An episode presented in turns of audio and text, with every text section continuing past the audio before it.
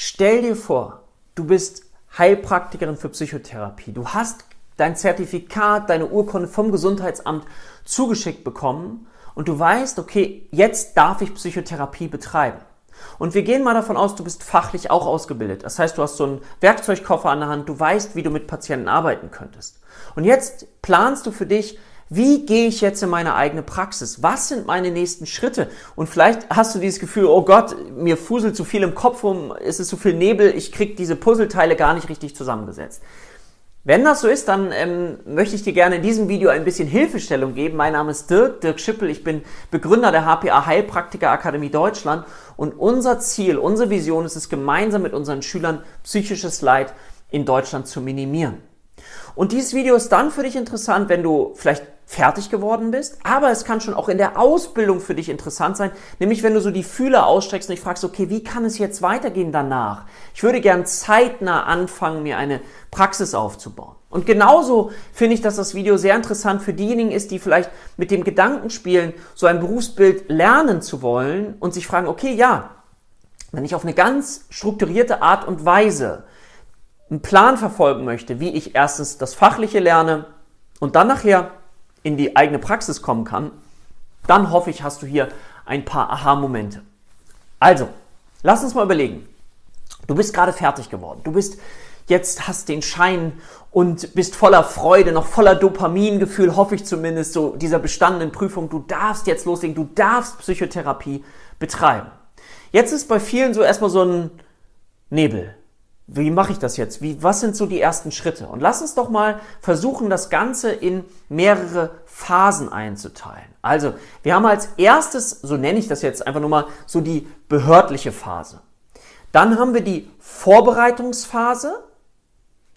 Dann haben wir die Umsetzungsphase und dann haben wir die Evaluierungsphase.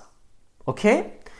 Und so möchte ich das gerne einmal das Video aufbauen, dass du so ganz strukturiert erstmal niederschwellig verstehst und hoffentlich komplex reduziert, was jetzt so zu tun ist. Das erste, was wichtig ist, wenn du sagst, ich möchte in eine eigene Praxis gehen, ist, dass du dich um all die Dinge kümmerst, die behördlich sind. Das ist erstmal nervig. Ne? Also erstmal, was bedeutet das denn? Das bedeutet als erstes, dass du dich beim Gesundheitsamt anmeldest mit deiner Praxis oder dort, wo du tätig sein wirst. Am Anfang ist es nicht selten der Fall, dass Schüler sich erstmal einen Platz suchen, wo schon Räumlichkeiten sind, wo vielleicht auch andere mit drin sind, wo ich teilweise mich mit einmiete und so Schritt für Schritt meine Praxis aufzubauen, um das Risiko einfach zu minimieren.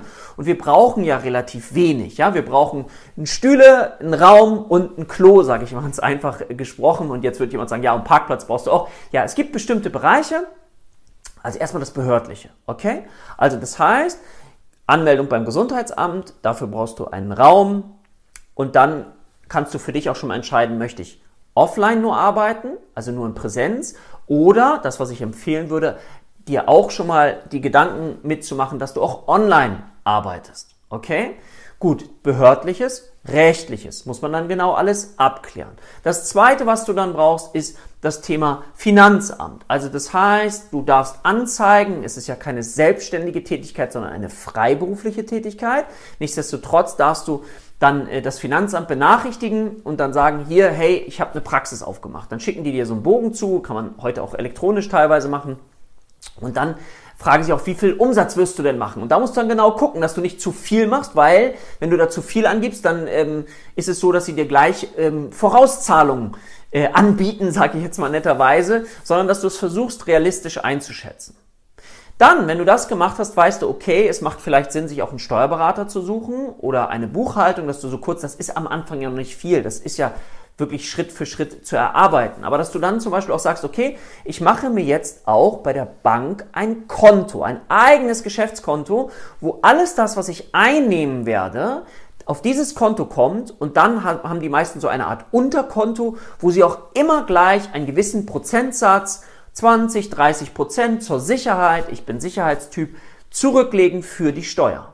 Also alles wird sozusagen nochmal, Umsatz kommt rein, dann gibt es gewisse Kosten, die von diesem Konto abgehen und dann am Ende weißt du, was übrig ist und davon legst du dann nochmal 20, 30 Prozent zurück. Jetzt sagen manche, das ist aber ganz schön viel, am Anfang verdiene ich nichts. Ich kann nur sagen, so habe ich das gemacht, bin immer gut gefahren weil es gerade im steuerlichen Bereich manchmal ein paar Kniffe gibt, wenn man dann nachher richtig gut verdient, dann merkt das Finanzamt, okay, äh, vorletztes Jahr, weil man ja relativ lange Zeit hat, seine Steuer auch einzureichen, hat jemand richtig gut verdient. Dann ist es so, dass wir erstmal eine Nachzahlung haben und gleichzeitig sagen wir, dass das, was die Person jetzt verdient, auch zukünftig verdienen wird. Das heißt, jemand darf eine Nachzahlung für ein Jahr machen und gleichzeitig gibt es dann eine sogenannte nachträgliche Vorauszahlung. Wow, was ist ein schöner Begriff, oder? Nachträgliche Vorauszahlung bedeutet dann, dass sie sagen, okay, das läuft so weiter und dann darfst du neben der Nachzahlung auch noch Vorauszahlung machen. Deswegen mach es doch gleich ganz sicher und strukturiert, dann kommst du nämlich überhaupt nicht in Probleme und musst dich mit diesem Thema gar nicht mehr richtig beschäftigen. Du beschäftigst dich nur dahin, wenn du nachher richtig, richtig viel mehr Geld verdienst, dass du dann diese Rücklagen auf diesem Steuerkonto nicht mehr 20, 30 Prozent sind, sondern du guckst, was für einen Umsatz erzielst du, guckst in die Steuertabelle und legst dann mehr zurück. Aber das ist am Anfang, wie gesagt, am Anfang gleich richtig machen, dann ist es total cool. Dann als nächstes, ja, wir hatten jetzt Gesundheitsamt, wir haben kurz über die Räume gesprochen, wir haben über das Thema ähm, ja, Steuern gesprochen. Dann als nächstes Thema in diesem behördlichen Bereich, habe ich das noch mit zusammengefasst, wäre das Thema Versicherung okay, was ändert sich im Bereich Versicherungen für dich? Gehst du in eine Vollerwerbspraxis, gehst du in eine Teilerwerbspraxis? Da kommen so Punkte wie Krankenkasse spielt eine Rolle, dich da zu erkundigen. Dann das Thema möglicherweise, wenn du in eine Vollerwerbspraxis gehst, gehst du in eine Freiberuflichkeit, Rentenversicherung. Du kannst gucken, wie möchtest du dich noch versicherungsspezifisch weiter absichern und du brauchst auf jeden Fall eine Berufshaftpflichtversicherung. Die ist auch sehr günstig. Die kostet, ich sage jetzt mal 260 Euro im Jahr. Verglichen mit anderen Berufsbildern ist das sehr, sehr günstig und da ist dann sogar noch die Privathaftpflicht mit versichert und was ich, drei Tiere und so weiter. Also da, das ist erstmal so die wichtigste Versicherung mit. Und je größer du wirst, je erfolgreicher du wirst, darfst du dir in diesem Bereich auch noch andere Fragen stellen. Wie ist das, wenn ich mal krank werde? Wenn ich ausfalle für eine längere Zeit? Also eine Art Unterbrechung. Wie sieht es aus, wenn ich gar nicht mehr arbeiten kann? Also eine Berufsunfähigkeitsversicherung. Also das macht Sinn, sich auch diesen Bereich, sich einmal zu stellen, sich einmal beraten zu lassen, um das Thema dann auch abzuhaken. Ja? Aber du wächst dadurch auch innerlich, wenn du dich mit diesen Themen beschäftigst, falls jetzt schon denkst, oh, das ist mir alles zu viel. Das ist gar nicht so viel. Man muss das einmal nur klären. Okay? Dann sind wir so in diesem behördlichen Bereich, erstmal so, dass du so, ein, so einen Rahmen hast. Und dann geht es in die Vorbereitungsphase, so nenne ich das. Vorbereitungsphase ist für mich, welche Infrastruktur brauche ich, um gut, vernünftig arbeiten zu können. Manche nutzen dann gleich so ein Patientenverwaltungsprogramm. Ja, also gibt es auch so ein, zwei Empfehlungen dann auch von uns vielleicht, weil wir haben ja ein eigenes Programm vielleicht für dich, um Menschen, um Heilpraktiker für Psychotherapie eben zu begleiten in die erfolgreiche Praxis. Also deswegen ist das, was ich hier mache, komplex reduziert. Ich habe allein einen Videokurs mit ganz vielen Arbeitsblättern, wo da ganz, ganz viel drin beschrieben wird. Wenn dich das Thema interessiert, äh, schau mal bei www.deine-erfolgreiche-praxis.de. Das nur mal kurz als kleiner Disclaimer. Also, Vorbereitungsphase. Was bedeutet Vorbereitungsphase nochmal? Also, das heißt Patientenverwaltung. Wie möchte ich das gerne machen? Man kann auch am Anfang einfach mit einer Excel-Tabelle arbeiten. Das habe ich auch gemacht, ja. Dann ist es so, dass du ein paar Themen klären darfst, wenn du jetzt zum Beispiel darüber nachdenkst, in die Richtung Sichtbarkeit zu kommen. Also das heißt, das ist für viele ja das Thema eigene Homepage oder auch Landingpage genannt, ja. Und da spielen dann auch bestimmte rechtliche Themen einfach eine Rolle. Ne? Wie, äh, wie macht man ein Impressum? Was darf ich schreiben, wir dürfen keine Heilversprechen machen. Also da gibt es so ein paar Themen, um die wir uns kümmern dürfen, aber auch nichts Wildes, finde ich, die du dann berücksichtigen darfst, wenn du in die Umsetzungsphase kommst. Ja, gleich so. Also aber erstmal Vorbereitungsphase, okay, Patientenverwaltung, dann überlegst du dir Homepage, dann kommst du dazu Behandlungsvertrag.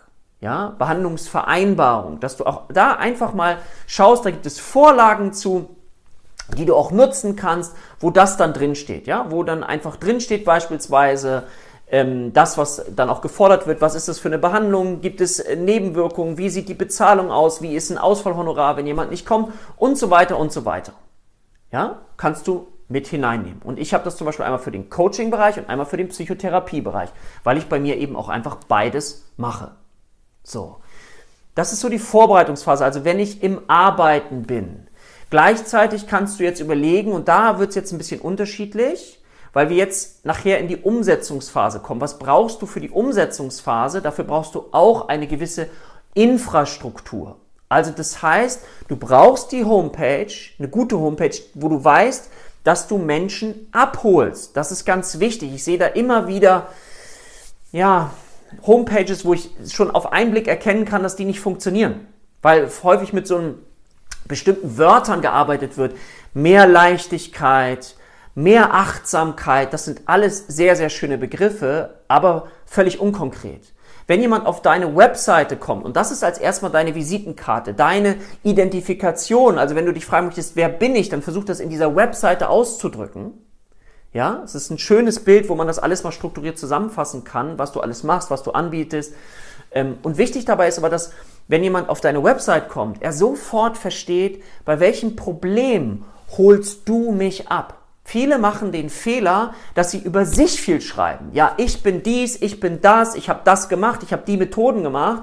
Das versuch mal zu verstehen, wenn du jemand bist, der psychisch erkrankt ist, dann möchte ich doch in erster Linie wissen, ob du mich bei meinem Problem, bei dem, was mich bewegt, abholen kannst.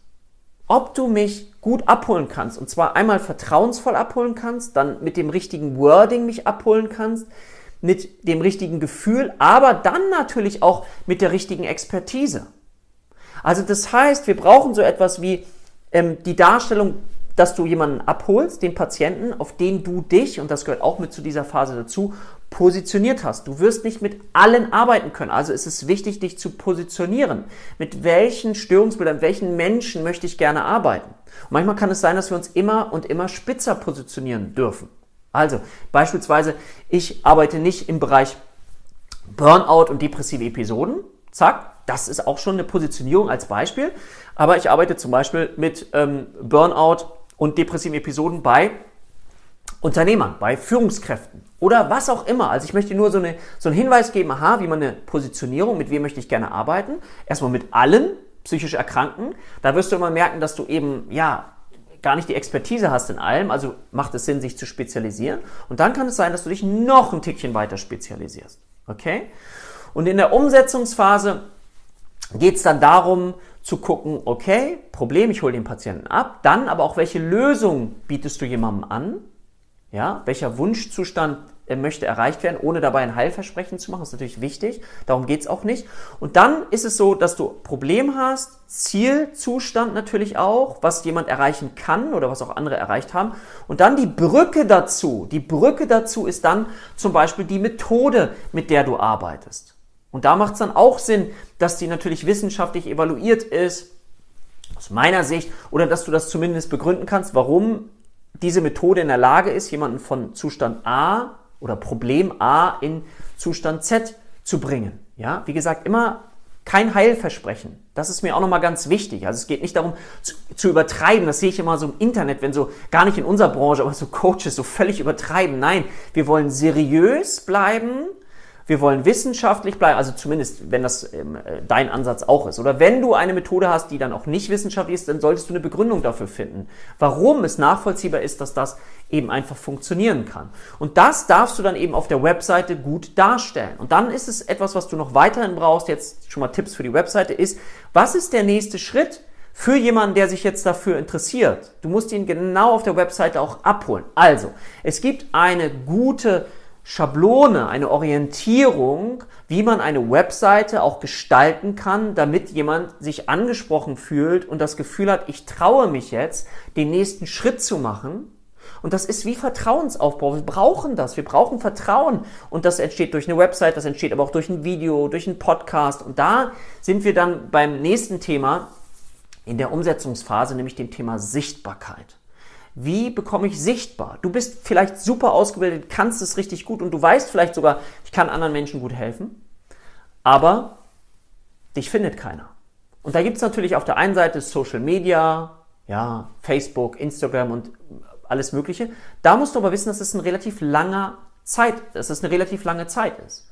So, jetzt werden einige sagen, ja, Empfehlung ist das Beste. Ja, klar ist Empfehlung das Beste, aber am Anfang habe ich ja noch keine Patienten, deswegen habe ich ja noch keine Empfehlung. Wie soll ich das denn machen? So. Und da ist es dann wichtig, eben zu schauen, okay, die Sichtbarkeit, also eine vernünftige Website zu, aufzubauen mit schönen auch Blogartikeln, also Dingen, die relevant sind für Google, um aufgefunden zu werden. Und dann kann das Thema aber auch zum Beispiel so was wie Werbeanzeigen über Google, über äh, Social Media Kanäle eben eine Rolle spielen, weil entweder wirst du gut gefunden, weil du gute Artikel machst und bei Google wirst du gelistet, so organisch sagt man dazu, das ist das eine. Und du, oder du lässt dir Zeit, bis das passiert. Du hast keinen Druck. Wenn du aber sagst, es muss schneller gehen, dann brauchst du eine Art und Weise, wie Menschen dich schneller sichtbar wahrnehmen. Und dann ist es so zu verstehen und zu gucken, okay, da haben mich jetzt eine äh, Menge wahrgenommen, dass die dann zum Beispiel auf deine Homepage gehen und das Gefühl haben, sie können mit dir connecten. Ja? Und so ist das wie so eine, ich nenne das manchmal so eine äh, Maschine, wo wir verschiedene Zahnrädchen miteinander in Verbindung bringen dürfen und dann eben aber auch immer wieder schauen dürfen, welches Zahnrad passt vielleicht noch nicht, wo passt hier noch was nicht, um dann aber trotzdem automatisierte Prozesse zu schaffen, so dass du nicht die ganze Zeit immer auch mit Terminkalender, immer mit jedem Patienten neu gucken musst, wann dies nicht, ich muss verschieben, sondern auch all das. Es gibt für alles Tools, die man nutzen kann, um auch sowas zu automatisieren. Und du dann mit den Menschen, vielleicht in so einem Kennenlerngespräch landest, die vorher aber völlig durchautomatisiert wurden und erstmal die Möglichkeit hatten, ähm, sich bei dir zu erkundigen, dann die Möglichkeit hatten, ähm, ein Telefongespräch bei dir zu buchen, was aber automatisiert ist, was du gar nicht mit denen vereinbaren musst, sondern durch das Tool wird das automatisiert gemacht, damit du eben im Laufe der Zeit mehr Zeit für die Dinge hast, die dir Freude bereiten. Und das muss man einmal aufsetzen, da muss man ab und zu ein bisschen justieren und dann kann man das sehr, sehr gut umsetzen. So, damit das Video heute nicht zu lang wird, möchte ich nur noch so ein, zwei Aspekte so mit reinbringen. Die Evaluierungsphase am Schluss bedeutet eben auch zu schauen, okay, wenn ich mir überlegt habe, ich mache ein bestimmtes Therapieangebot über eine bestimmte Anzahl von Stunden, dazu gibt es auch nochmal ganz viel zu sagen, ähm, ist es wichtig, dass du auch deine Therapiemethode evaluierst, wenn du mit den gleichen Menschen, also der gleichen Menschenstruktur arbeitest, also mit einem gewissen Störungsbild, um zu gucken, funktioniert das gut? Hole ich meine Patienten ab? Ist das wirksam? Das zu evaluieren ist wichtig, damit du immer und immer besser wirst, dich auch weiterbildest. Es ist ein lebenslanges Lernen. Und auf der anderen Seite ist es aber auch wichtig, dass du die Patientengewinnungsprozesse dir immer wieder anschaust. Funktioniert das? Bauen die Menschen Vertrauen zu mir auf? Habe ich genügend Gespräche mit Patienten äh, oder mit potenziellen Patienten? Ähm, kommen die zu mir in die Praxis? Bleiben die bei mir in der Praxis? Und da ist wichtig, genau das zu analysieren. Und wenn du da ein bisschen ähm, nicht zu emotional rangehst, sondern auch wirklich ein bisschen analytischer oder dir jemanden besorgst, der dir dabei helfen kann, dich unterstützen kann, analytischer an die Sache ranzugehen, dann kannst du dir Schritt für Schritt das aufbauen. Das mache ich immer wieder, auch ähm, teilweise dann mit Schülern, wo ich dann auch mal einzeln mit denen spreche und nur durch so einen kleinen Shift auf einmal bewegt sich da was. Ja, deswegen macht es Sinn, sich jemanden vielleicht auch zu besorgen, der einfach weiter ist als man selbst. Aber ich kann dir sagen, das kann sehr sehr gut funktionieren, wenn du fachlich sehr gut ausgebildet bist, wenn die Menschen ein Bedürfnis danach haben, dieses Angebot zu nutzen, was du hast, dann brauchst du die Infrastruktur, die Sichtbarkeit und die Evaluierung und dann kannst du erfolgreich in deiner eigenen Heilpraktiker für Psychotherapiepraxis arbeiten. Der Bedarf ist riesig, das weißt du, wenn du dich mit dem Thema mentale Gesundheit beschäftigst oder beschäftigt hast. Und deswegen soll das mal eine Einladung an dich sein, das Ganze ganz strukturiert mal zu betrachten und zu gucken, was ist der nächste Schritt? Weil ich weiß, dass viele sich so überfordert fühlen mit diesem ganzen Thema. Und ich möchte euch da rausbringen. Ich möchte euch motivieren, nicht so, Gott, das ist so viel zu tun. Nein, es sind bestimmte Schritte an jeder einzelnen Sache. Manches musst du dich nur einmal kümmern, dann ist das erledigt, dieses Behördliche. Und das andere baust du dir auch etwas, dass du immer die gleichen Art und Weise von Denkprozessen hast in der Evaluierung, ob etwas klappt oder nicht klappt. Und dann hast du auch so eine Art Prozessorientierung, die dir unglaublich helfen kann. Ich liebe das. Ich liebe es, Menschen zu begleiten in eine erfolgreiche Psychotherapiepraxis und die leuchtenden Augen zu sehen, was ich gerade gestern hatte oder vorgestern mit einer Frau, der ich nur durch so einen ganz kleinen Kniff und sie sagte sogar, ja, das ist eigentlich offensichtlich. Ja, aber manchmal verbirgt sich das Offensichtliche auch vor uns und sie das gleich umsetzen konnte und gleich ähm, viel mehr dadurch gewinnen konnte. Ja? Also, in diesem Sinne, ich hoffe, dir hat das was gebracht. Wenn dir das Video gefallen hat, dann gib dem gerne einen Daumen nach oben, abonniere unseren Kanal, das ist völlig kostenfrei und aktiviere gerne die Glocke, weil dann wirst du informiert, wenn ein neues Video von uns rauskommt. In diesem Sinne wünsche ich dir eine ganz schöne Zeit. Ich freue mich auf das nächste Video mit dir und sage für heute Tschüss, dein Dirk.